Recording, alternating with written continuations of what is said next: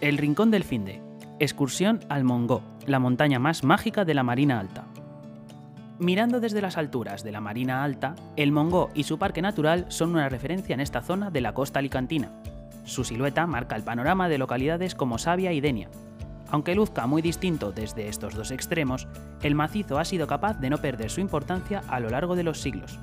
O ideal para andar, ha visto pasar la actividad humana por sus faldas desde la prehistoria un rincón del finde que hará que las famosas playas de los alrededores queden en un segundo plano.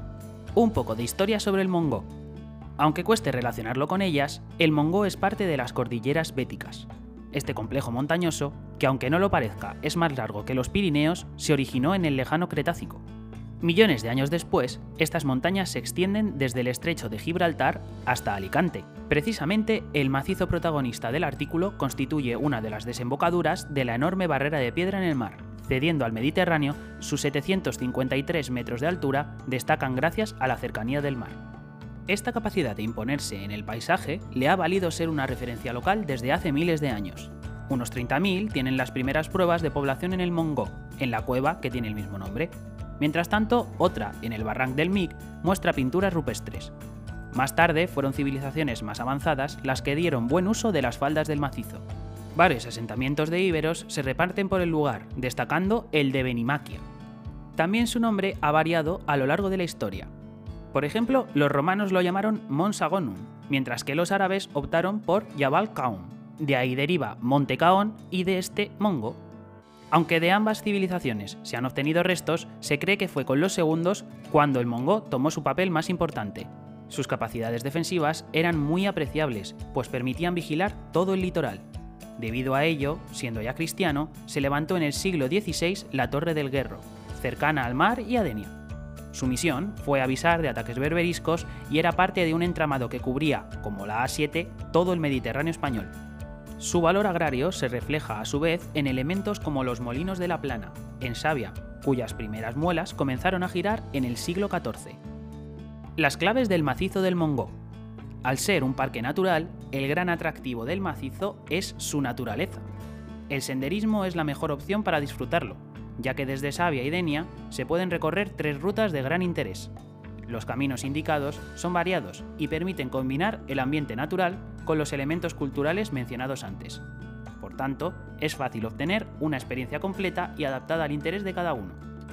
Con todo, lo que siempre llama la atención es coronar el monte. Estas son las rutas que presentan una dificultad más alta. No en vano, hay que superar un desnivel moderado pero muy abrupto. Las alternativas parten del campo de tiro de Denia, del pequeño pueblo de Jesús Pobre o de la plana de Sabia. Estas caminatas abarcan en torno a los 10 kilómetros, sumando ida y vuelta. El esfuerzo, para el que cabe estar preparado, devuelve vistas de impresión. Mientras se patean estos caminos alicantinos, se disfruta además de las cientos de especies vegetales y animales que caracterizan este rincón puramente mediterráneo. Siguiendo con las claves para disfrutar este rincón del finde, hay que prestar especial atención a otros senderos algo más centrados en la geología y la arqueología, que no echen para atrás estas temáticas. La belleza está garantizada. Por ejemplo, un clásico es el camino que va a la Cova del Gamel, con interesantes formaciones telúricas propias de las entrañas de la Tierra. Unos 10 kilómetros fáciles partiendo de Denia. Sin salir de allí destaca otra cueva, la del agua, que junto a otro hito del Mongo, el Raco del Bou, conforma un paseo de casi 6 kilómetros. En Sabia sobresale la rutita que va del puerto al cabo de San Antonio, de una media hora. Algo más larga es la que llega a los mencionados molinos, de los que surge otra lineal de 5 kilómetros que llega a la Torre del Guerro. Rincones cercanos al Mongo.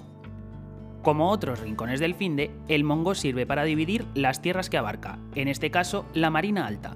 Tanto lo hace que se cuentan varias leyendas sobre él, asociadas a amoríos entre gigantes. En todo caso, al norte queda Denia y al sur Sabia. Ambas representan alternativas perfectas para el tradicional turismo de sol y playa, Cualquiera de las dos es una base perfecta para una escapada a la zona. Denia capitaliza la comarca de la Marina Alta. La gran afluencia turística hace que se pasen por alto los variados atractivos patrimoniales de los que hace gala. Por ejemplo, los restos de su castillo.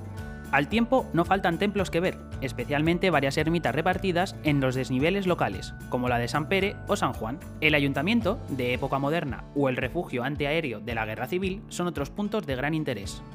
Como no, hay que sacar a colación arenales de primera. Se reparten en dos zonas. La de la Rota brilla por conjuntos de calas, mientras que la de la Marina lo hace por playas más al uso. Por su parte, Sabia tiene en su ambiente internacional uno de sus grandes puntos fuertes. Esto se refleja perfectamente en el Arenal, su playa más famosa. En la zona del puerto aguarda un ambiente más clásico y una popular playa de guijarros. Entre el Cap de San Antoni y de la Nao, mirando de frente a Ibiza, senderos y urbanizaciones dan paso a calas de ensueño. El Portichol es el mejor ejemplo, frente al islote del mismo nombre. Al sur, la Granadella es otro de los arenales más bonitos del país.